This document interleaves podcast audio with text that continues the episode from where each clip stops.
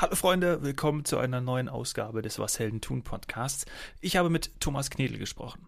Thomas ist Immobilienunternehmer aus Frankfurt am Main mit über 20 Jahren Erfahrung. Er ist Gründer der Triamis Gruppe, die sich mit Immobilienankauf, strategisches Asset Management, Hausverwaltung und Investment beschäftigt. Der Schwerpunkt von Thomas liegt in der Digitalisierung der Branche. Die voranschreitende Digitalisierung des Immobiliensegments neue Arbeitsmodelle und die immer größere Präsenz von Immo-Themen auf Instagram, YouTube, LinkedIn machen digitale Tools für Real Estate im höchsten Maß interessant und vor allem auch relevant. Thomas ist ein absoluter Fachmann. Er ist Initiator der Immopreneur Community inklusive digitalem Immopreneur Kongress. Dir jetzt viel Spaß beim Zuhören. Heute wird es hochgradig spannend. Thomas, super, dass du da bist. Grüß dich. Ja, vielen Dank für die Einladung. Bin sehr gespannt, was jetzt kommt.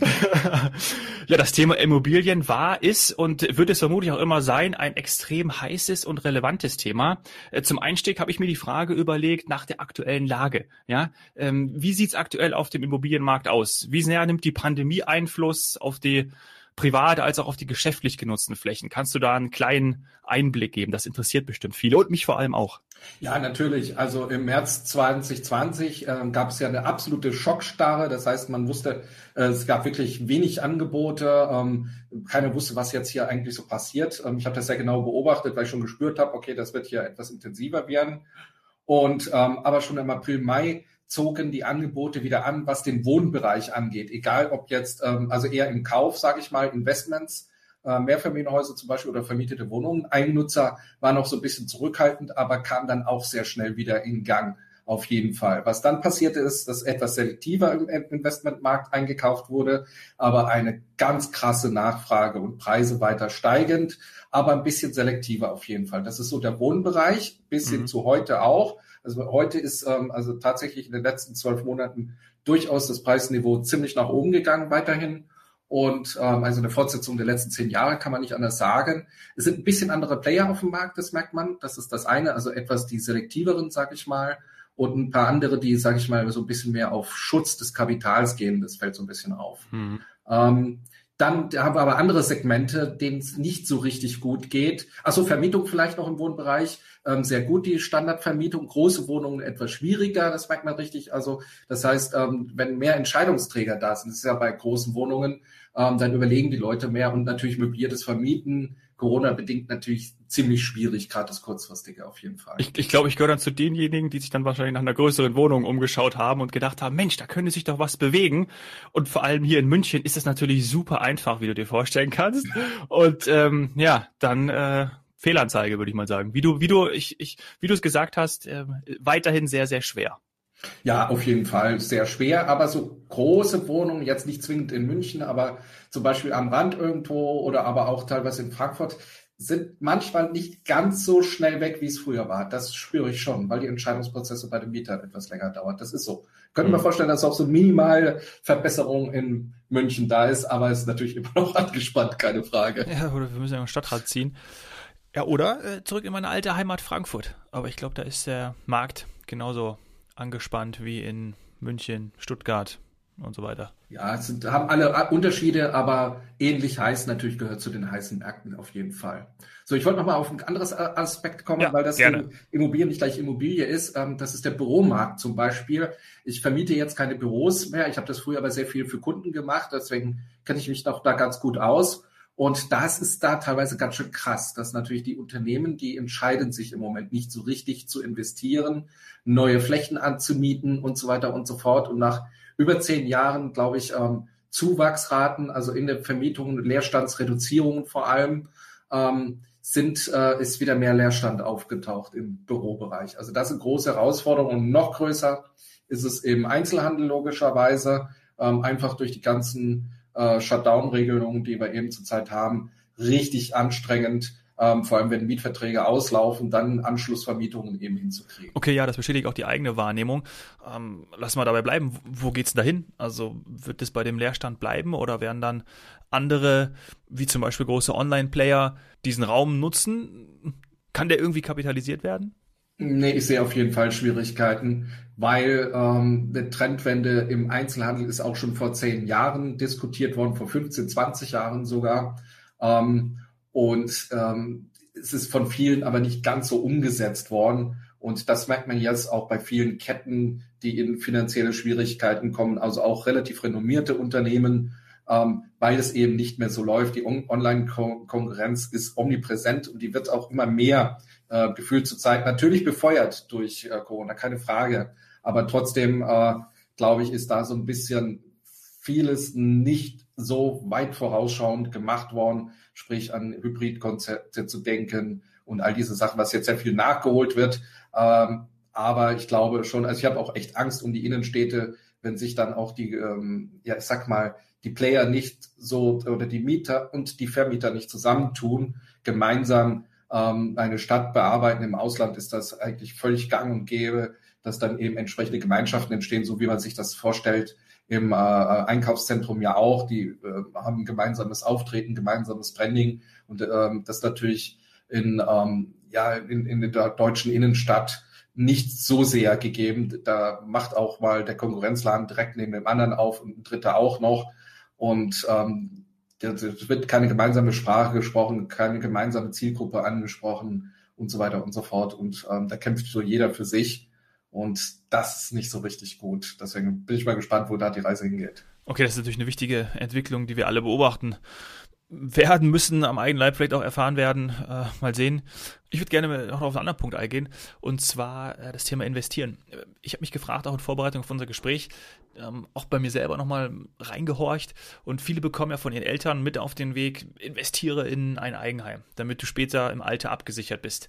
Ist das ein Mindset, äh, das du noch unterstützt? Ähm, also ich bin mit dem Eigenheim ein bisschen kritisch. Ich verteufel das nicht so ganz, wie es manche machen. Aber ich finde, das Eigenheim ist nicht zwingend ähm, die sinnvollste Investition, die man machen kann. Ähm, jedenfalls nicht am Anfang. Warum?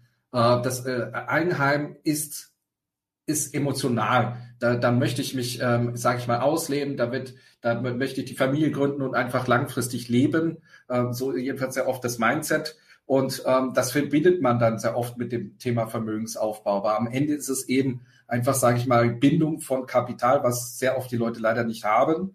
Das ist eine. Und man verdient nicht wirklich Geld mit dem Eigenheim. Es wird, man muss sich das mal so vorstellen, wenn man sich die Eigenheime anschaut von älteren Herrschaften, die heute so 60, 70 geworden sind und den Pflegezustand der Häuser dann anschauen. Äh, man vergisst so, dass nach 30 Jahren ähm, an, das, an die Heizung, an das Dach gedacht werden muss, an die Heizung sogar öfter, ähm, an die Fassade und so weiter. Und diese Folgeinvestitionen nicht so bedacht werden. Das ist der eine Punkt.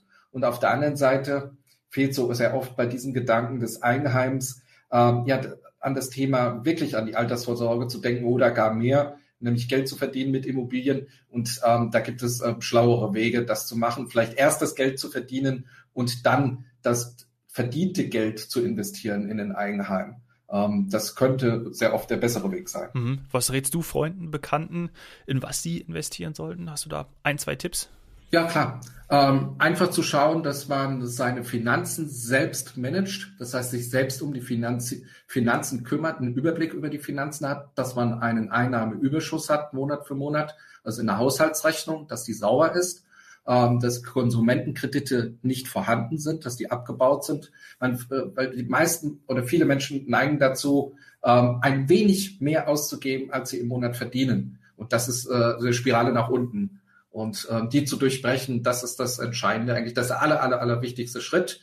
Und wenn das positiv ist, dann kann man natürlich äh, überlegen, was man mit diesem Geld macht. Äh, meine Empfehlung wäre, äh, es ein bisschen zu splitten, im Hauptanteil auf jeden Fall zu investieren, und zwar in rentable Anlagen aller Art, ähm, auf das, worauf man Lust haben. Das können Aktien sein, das können aber auch eben Immobilien sein. Man muss nicht reich sein, um in Immobilien zu investieren, sondern man wird reich, indem man in Immobilien investiert, wer es richtig macht ähm, solche Gedanken eben einfach sich damit zu befassen. Ähm, das ist das Entscheidende. Die meisten machen es leider nicht. Ähm, wer vielleicht ähm, Robert Kiyosaki kennt, das Buch äh, Rich Dad Poor Dad, ähm, weiß, wovon ich rede. Wer es nicht kennt, hat jetzt einen äh, Tipp äh, für seine persönlichen Finanzen. Das Buch, was Tausende, Hunderttausende Leben verändert hat. Ja, sehr gut. Vielen Dank für den Buchtipp. Jetzt ist ja ein großes Schwerpunktthema von dir die Digitalisierung der Branche und damit verbunden auch digitales Lernen. Klär uns mal auf, wie da gerade der Status quo ist. Ja, das sind jetzt zwei Branchen, die du nennst, nämlich einmal das E-Learning sozusagen und das andere ist die Immobilienwirtschaft an sich. Fangen wir bei der Immobilienwirtschaft an. Die Immobilienwirtschaft lernt gerade Digitalisierung und zwar im Turbo. Das finde ich gut. Ähm, das sah vor zwei Jahren noch ganz anders aus, aber da hat sich unwahrscheinlich viel entwickelt. Das ist sehr, sehr dynamisch.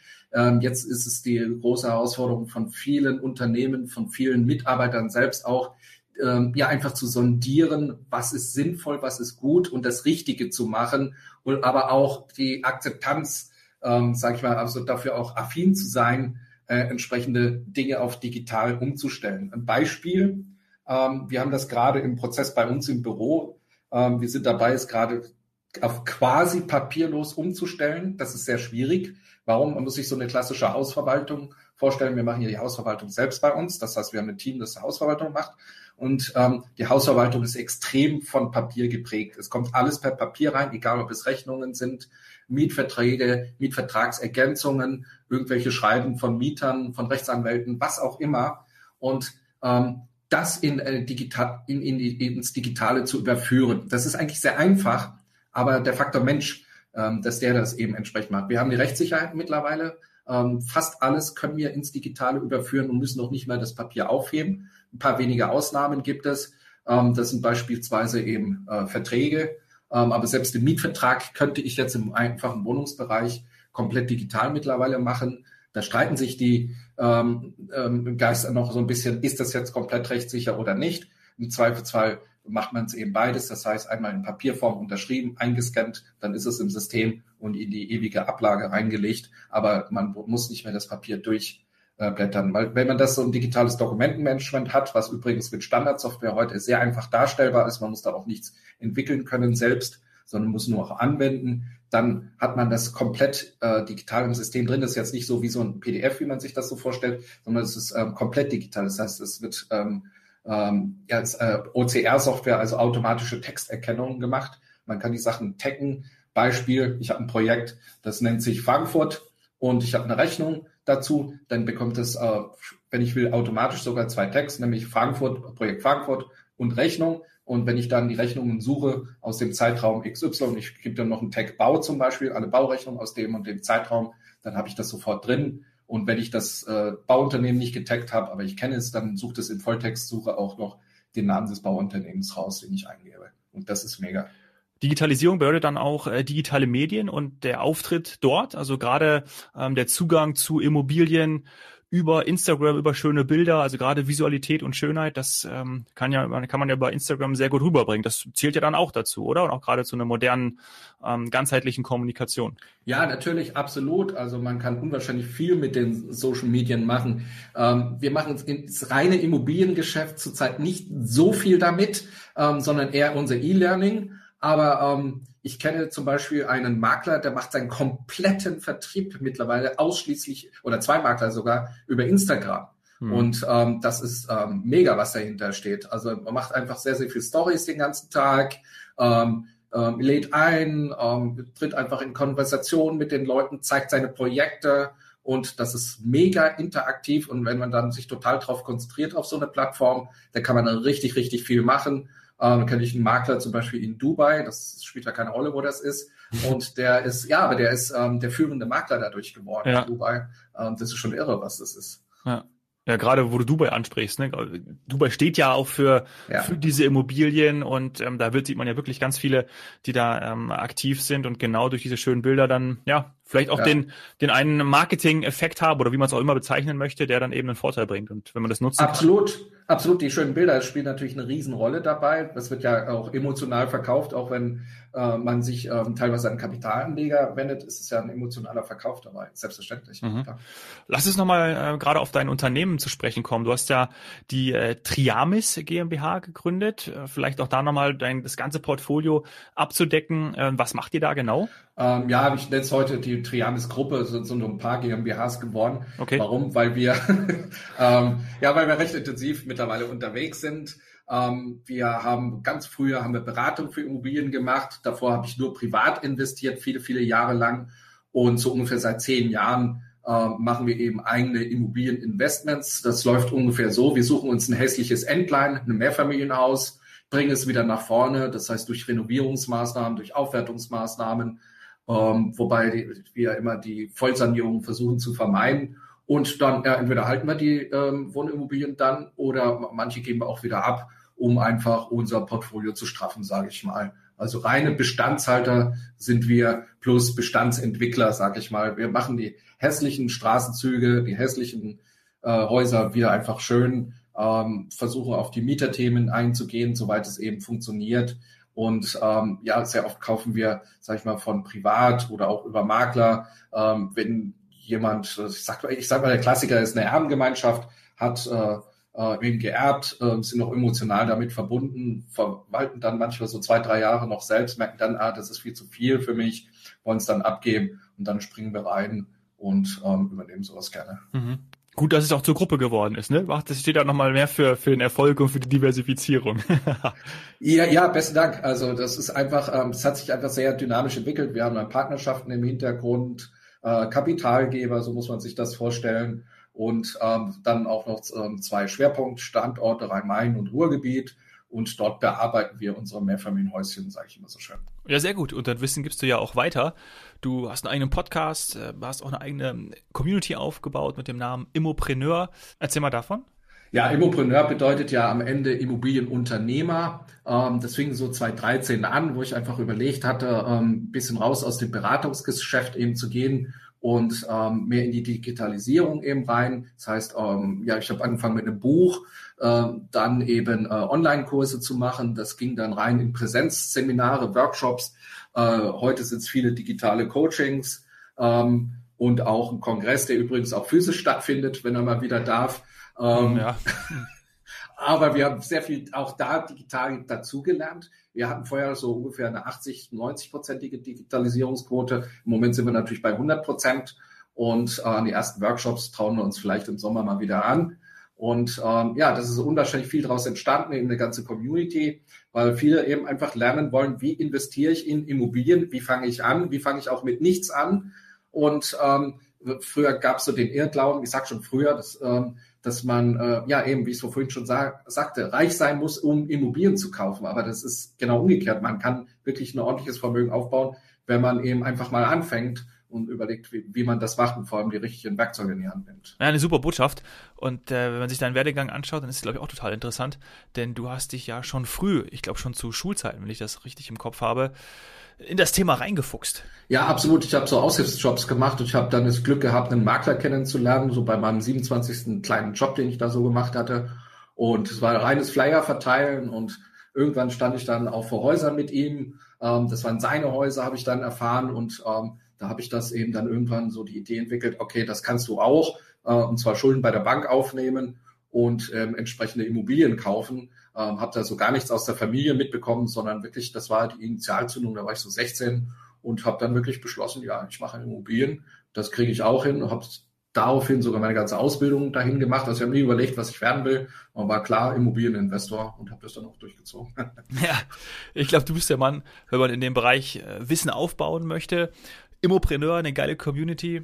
Ich sage herzlichen Dank äh, für das Gespräch, äh, Thomas, und ähm, und wir müssen unbedingt in absehbarer Zeit eine zweite Folge machen, weil ja der Bereich äh, so schnelllebig ist. Und dann schauen wir uns an, was sowohl in den Privaträumen als auch in den äh, beruflichen Flächen passiert ist. Danke dir.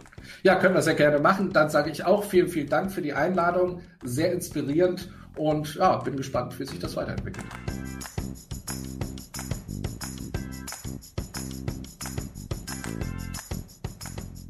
Ja, das war das Gespräch mit Thomas. Ich bin auch total gespannt drauf, wie sich das Ganze weiterentwickelt, sowohl äh, dem privaten als auch im gewerblichen Bereich. Schreibt mir gerne mal eure Erfahrungen. Vielleicht habt ihr auch noch irgendwie Tipps und Hinweise. Und ähm, ja, dann, dann können wir hier auch in den nächsten Folgen darüber sprechen. Ich finde das Thema super wichtig, gerade weil es einen auch immer sehr privat betrifft. Ich glaube vor allem die Botschaft, dass die Immobilienwirtschaft so seit gut zwei Jahren im Turbo mit der Digitalisierung zu tun hat. Sie lernt, das ist hängen geblieben und äh, dafür danke Thomas. Wenn dir die Folge mit ihm gefallen hat, freue ich mich auf eine 5-Sterne-Bewertung bei iTunes. Schlag mir auch gerne Gäste vor, Freunde, Bekannte aus deinem Umfeld, mit denen ich hier im Podcast über ihr Business sprechen darf. Tu das am besten äh, über Instagram, at Hoffmann, oder schreib mir eine E-Mail an dominik.hoffmann.washeldentun.de. Danke sehr fürs Zuhören. Habt einen tollen Tag. Cheers, Hero.